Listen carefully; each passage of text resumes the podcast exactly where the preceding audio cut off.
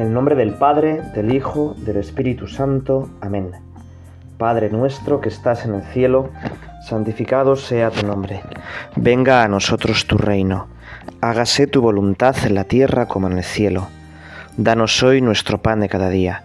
Perdona nuestras ofensas como también nosotros perdonamos a los que nos ofenden. No nos dejes caer la tentación y líbranos del mal. Queremos rezar contigo, Señor, y lo hacemos en este domingo, un día que debería ser un tiempo más tranquilo, más sosegado para estar contigo, para meternos dentro de tu doctrina, para participar de la misa con tanta gente que oirá a misa y para escuchar especialmente tu palabra.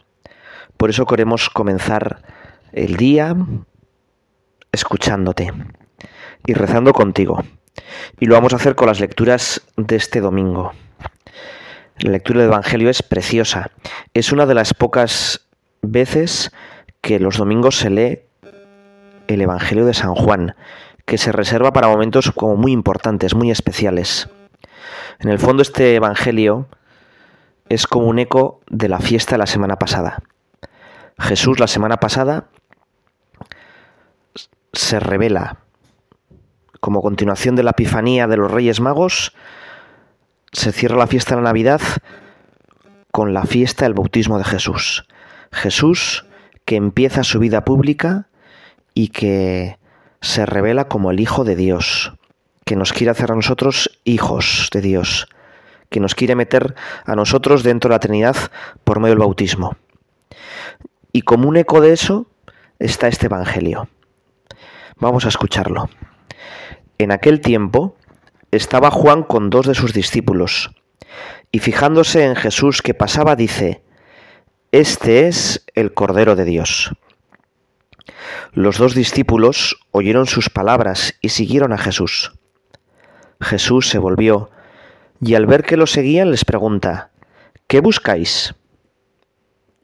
Ellos le contestaron, Rabí, que significa maestro, ¿Dónde vives? Él les dijo, Venid y lo veréis. Entonces fueron, vieron dónde vivía y se quedaron con él aquel día. Serían las cuatro de la tarde. Andrés, hermano de Simón Pedro, era uno de los dos que oyeron a Juan y siguieron a Jesús. Encuentra primero a su hermano Simón y le dice, hemos encontrado al Mesías, que significa Cristo, y lo llevó a Jesús. Jesús se le quedó mirando y le dijo, Tú eres Simón, el hijo de Juan. Tú te llamarás Cefas, que se traduce Pedro. Bueno, es un evangelio, la verdad es que precioso, que tiene miles de detalles. Yo quisiera contigo, Señor, irlos descubriendo, irlos aplicando a mi vida. Lo primero tenemos a Juan Bautista, que sabemos que vivía en el desierto, que vivía muy austeramente, dedicado a la oración, en medio de grandes ayunos, y que había ido poco a poco recogiendo discípulos. Y estaba con dos de sus discípulos, y sabemos los nombres de esos dos discípulos suyos. Uno es Andrés y otro es Juan el Evangelista. Andrés, hermano mayor de Pedro, pues estaría ya en la mitad de la vida, más de 30 años seguro, y después de haber trabajado mucho tiempo como pescador, habría decidido que eso no le llenaba del todo.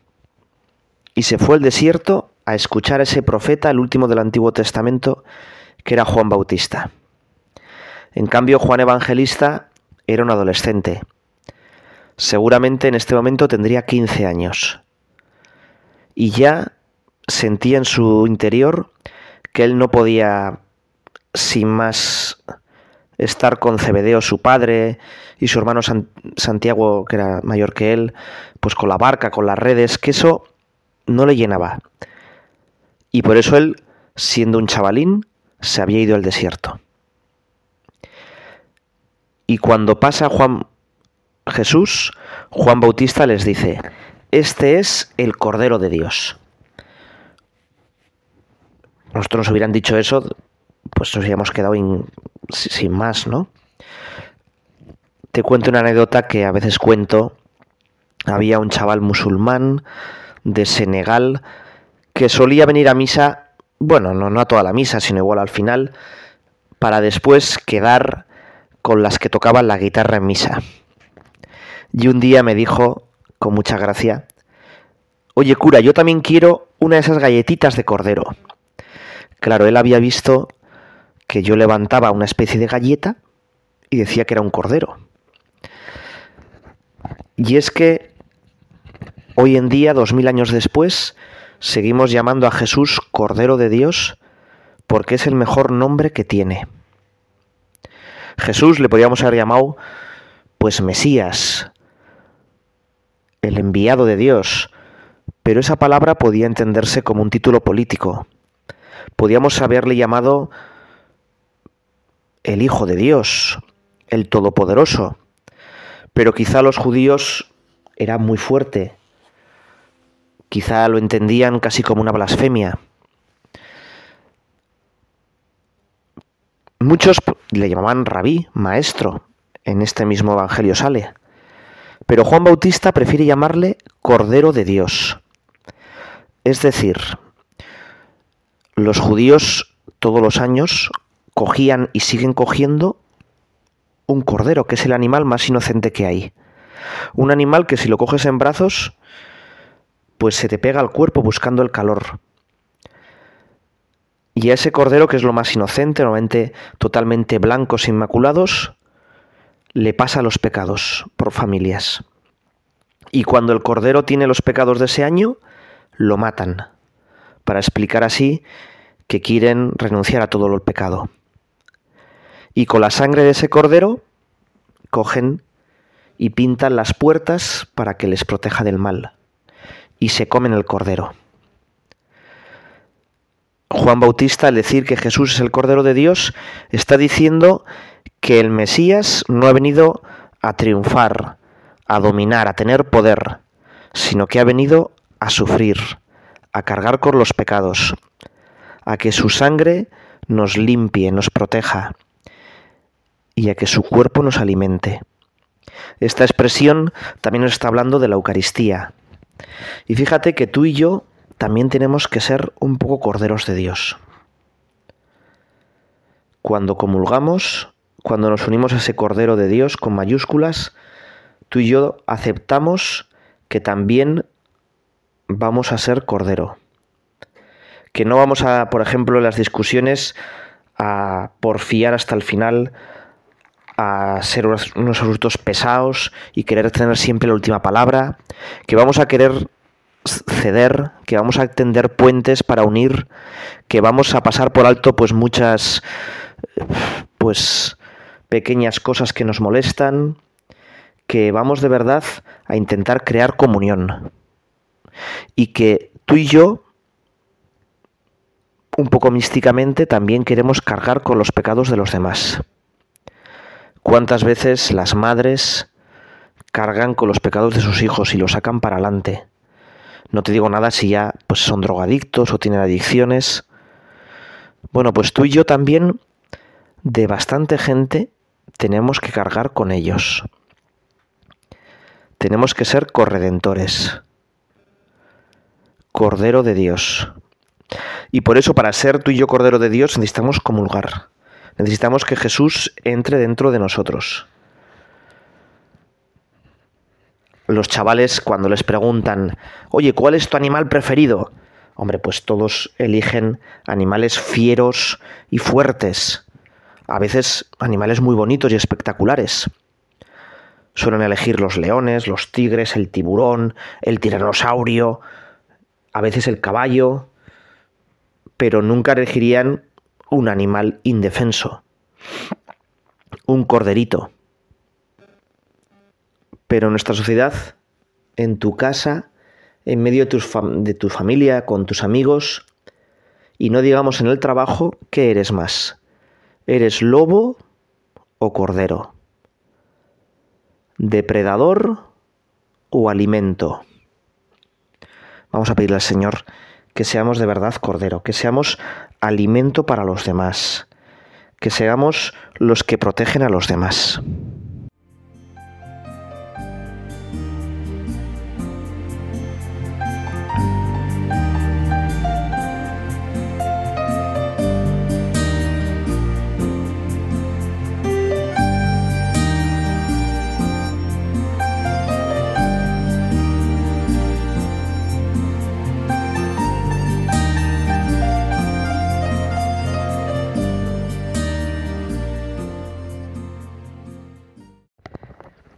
Juan Bautista dijo, este es el Cordero de Dios.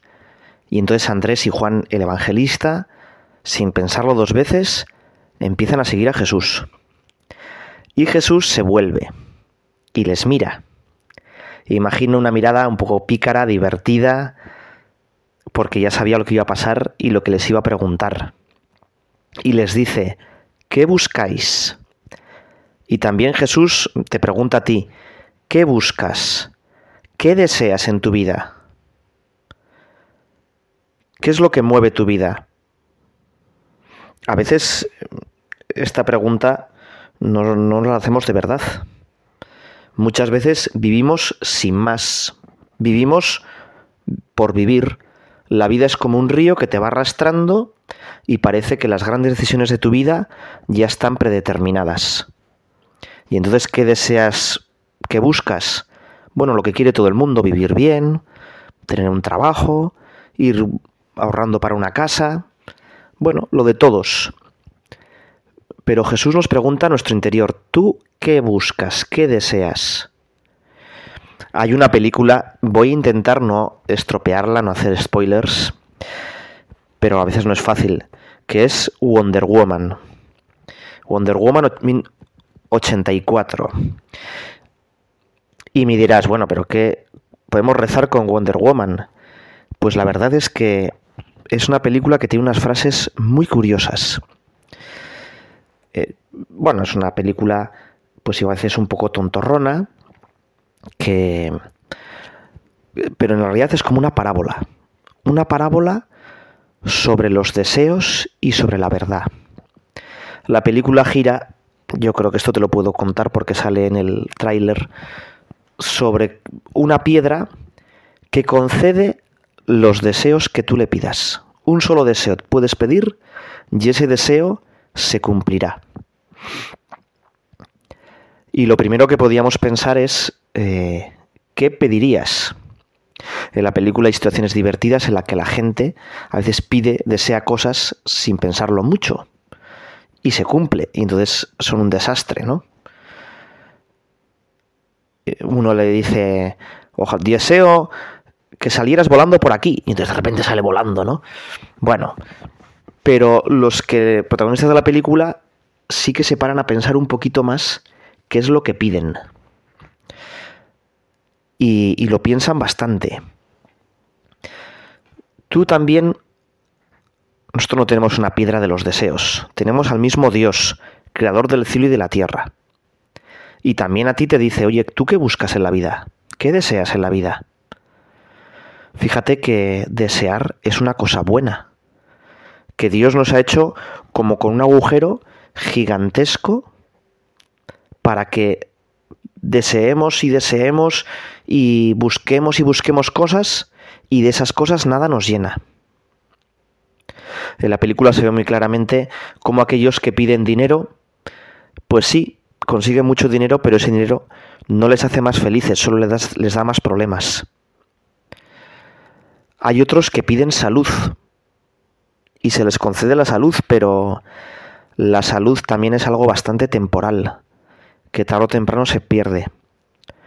Los que desean poder solo alcanzan, alcanzan poder, pero con ello bastante corrupción. Hay unos deseos que son mucho más honestos.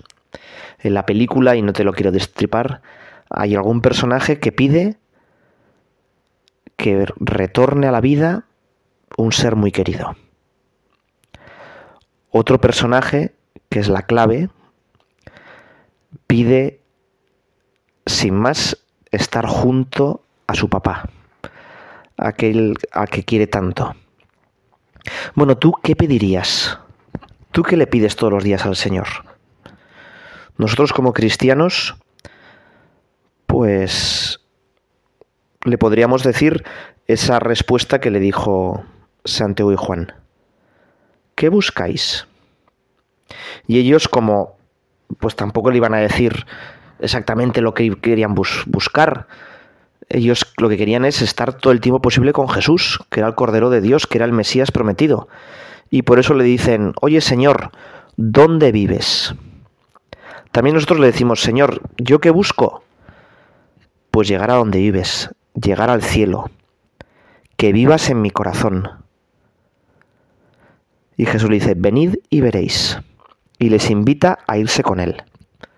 Nuestro mayor deseo es ir con Jesucristo, estar con el mismo Jesús, ser como el mismo Jesús, que Jesús se meta dentro de nosotros y viva dentro de nosotros. Ese es, sin duda, nuestro mayor deseo. Y a la vez que eso, queremos que todas las personas del mundo alcancen su felicidad, precisamente también siendo como Jesús. Bueno, decía que toda la película es una especie de parábola sobre la verdad, porque muchos de esos deseos lo que nos hacen es crearnos falsedades, intentar ser aquello que no somos, aquello para lo que no estamos hechos. Toda nuestra sociedad posmoderna, en el fondo, piensa que con la libertad se puede conseguir cualquier cosa y que es más libre el que sin más desea más cosas, sin pararse a pensar si esos deseos son convenientes o no. ¿Me hace mejor persona o no? Hay una frase, te la voy a poner ahora, para que la oigas. La dice el que en teoría es el malo de la película.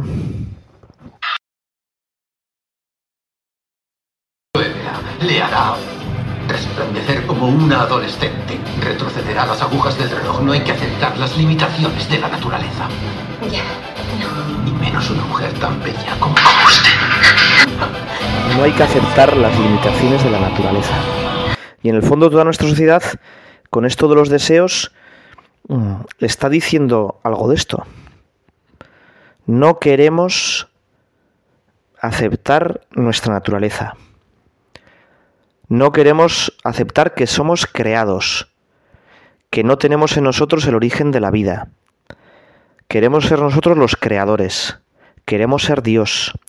Es en el fondo esa mm, antigua tentación del Génesis. En el Génesis también el demonio nos dijo lo mismo. Tú no necesitas a Dios. No aceptes que eres creado tú eres el mismo Dios. Y nuestra sociedad pues quiere ser de verdad creadora, quiere organizar la vida, la muerte, quiere que su libertad sea omnímoda, pueda cualquier cosa. Y eso, como en la película, solo nos destroza, solo nos hace peores. En la película, en cambio, la protagonista Wonder Woman defiende la verdad. Lo vas a escuchar. de la verdad. La verdad es lo que le confiere poder, no yo. La verdad es más grande que todos nosotros. ¿Pero qué es esto? No lo sé, pero... La verdad es más grande que todos nosotros. Y el resto de la película, no te la quiero destripar, ¿verdad? Eh, gira sobre la verdad. Gira sobre si yo sigo la verdad, me hago mejor persona. Y si no, me voy estropeando. Te voy a poner ya los cachos finales, porque me parece que es muy interesante este diálogo que sigue.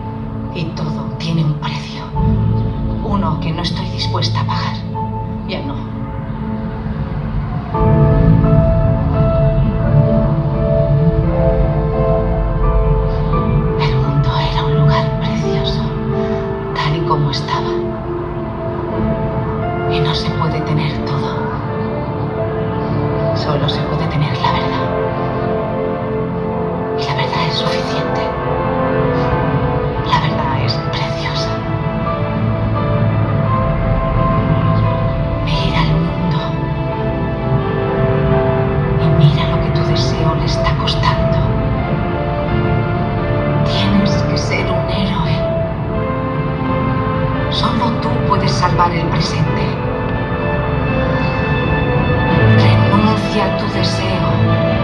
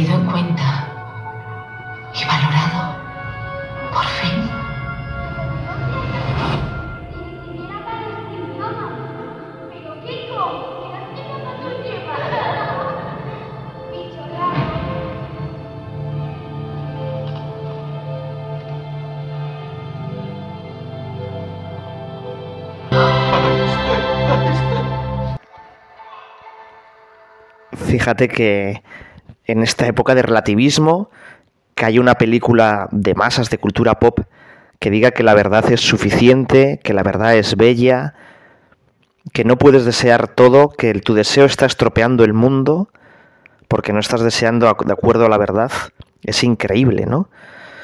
Frente a Wonder Woman que habla sobre la verdad, el, otro protagonista dice que porque soy todopoderoso, que no necesito de nadie. Es el deseo que nos que nos nos aísla de los demás, nos hace cada vez más solos. Nuestra sociedad se está quedando terriblemente sola. Y en el fondo, en el fondo, todos lo que deseamos es pues que nos quieran, que nos amen.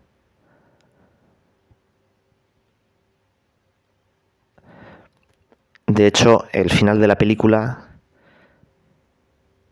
el uno de los protagonistas, pues confiesa que no ha sido buena persona, que por fin se da cuenta de la verdad de su vida.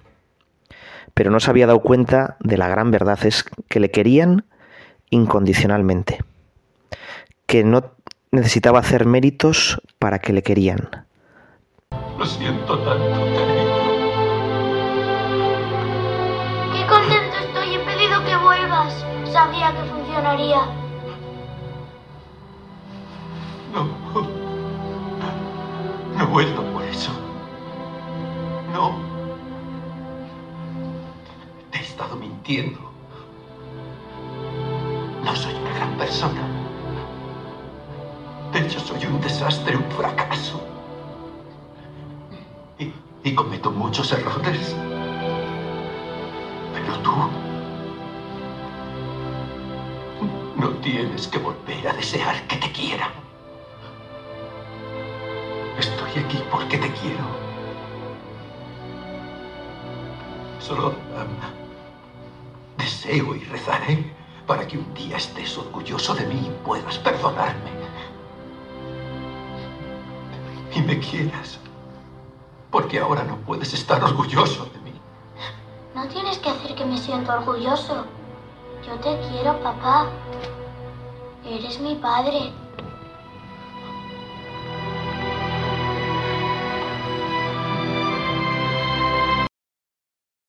No tienes que hacer que me sienta orgulloso, yo te quiero. Bueno, lo mismo nos dice Dios Padre a cada uno de nosotros. Yo te quiero. Estés como estés. Y por eso lo que tienes que hacer como este hombre es reconocer tu verdad, reconocer que no eres Superman ni Wonder Woman. Eres pues un, un ser con defectos, con dificultades, pero te basta mi amor. Es lo que veíamos la semana pasada en el bautismo. Dios me quiere incondicionalmente.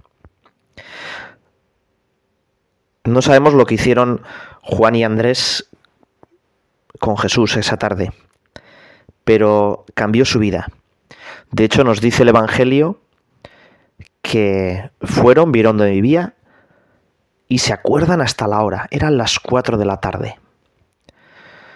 Quizá tú y yo también necesitamos experiencias de Jesucristo, experiencias de Dios fuertes. Por eso, a veces, para vencer un poco la tibieza, para vencer rutinas, qué bueno es un día de retiro o unos ejercicios espirituales o algo que nos sacuda un poco, para volver a estar con Jesucristo. Ser cristiano no es pues tener unas ideas, seguir unos parámetros morales, ser cristiano es un encuentro vivo con Jesús. Es compartir la vida de Jesús. Es que Jesús esté presente en todos los segundos de mi vida. Actuar como actuaría Jesús. Y eso nos cambia profundamente. Andrés esa tarde o esa noche llega a casa emocionado y entonces no, lo, no aguanta más y le dice, a su hermano Simón, oye, vente conmigo, que tienes que conocer a Jesús. Y yo me imagino a Simón diciendo, pero que mañana tengo que pescar, que tenemos mucho que hacer, pero qué irresponsable, además te has ido, ahora vuelves, ven por favor. Y le arrastra hasta donde está Jesús. Y Jesús se le queda mirando. Y Jesús a ti y a mí también hoy nos mira. Y nos dice quién somos de verdad. ¿Quién Dios ha pensado toda la eternidad que yo puedo ser. Tú eres Simón y te vas a llamar Cefas, piedra. Y sobre esa piedra Jesús va a construir la iglesia. Y también te mira a ti y te dices, tú eres fulanito y yo tengo un montón de planes para ti. Y si tú sigues esos planes vas a ser inmensamente feliz. Y vas a hacer feliz a tantísima gente. Y vas a construir mi reino en el mundo. Eso es lo que llamamos vocación. En la primera lectura de la misa escuchamos la vocación de Samuel. Samuel que está durmiendo y que Dios le llama misteriosamente. Y Samuel, como no se aclara, pues pregunta al sacerdote, Ali. El sacerdote al principio no, no acierta. Un sacerdote no es pues es un vidente que todo acierta y todo lo que todos los consejos que te dice son perfectos. Al principio no acierta el sacerdote, pero a la tercera vez comprende que es de Dios y le dice: "Habla, Señor, que tu siervo escucha." Di eso. También nosotros hoy con Samuel tenemos que decirle: "Señor, habla, que tu siervo escucha." Y Dios sigue llamando. El problema es que nos hemos puesto unos cascos que parece que no le queremos escuchar. Y Dios no llama para fastidiarte la vida, sino para que descubras tu mayor dignidad. ¿No has pensado nunca qué es lo que quiere Dios de ti? Igual más o menos has ya elegido en la vida. Si estás escuchando estas meditaciones es porque ya has optado por Jesucristo. Pero ¿no sería bueno hoy decirle también, Señor, aquí estoy para hacer tu voluntad? Lo decimos todos los días en el Padre Nuestro. Hágase tu voluntad. Aquí estoy, Señor. Yo quiero ponerme en tus manos. Yo quiero ser tu presencia en el mundo. Haz lo que quieras conmigo. Lo que quieras conmigo será con el evangelista, como Pedro, como Samuel, como tantos otros en la historia. Habla, Señor, que tu siervo escucha. Dame lo que pides y pídeme lo que quieras. Vamos a acabar con esta bella oración de Charles de Foucault. Padre mío, me abandono a ti, haz de mí lo que quieras. Lo que hagas de mí te lo agradezco. Estoy dispuesto a todo, lo acepto todo. con tal que tu voluntad se haga en mí y en todas tus criaturas. No deseo nada más, Dios mío. Pongo mi vida en tus manos. Te la doy, Dios mío, con todo el amor de mi corazón, porque te amo y porque para mí amarte es darme, entregarme en tus manos sin medida, con infinita confianza, porque tú eres mi Padre.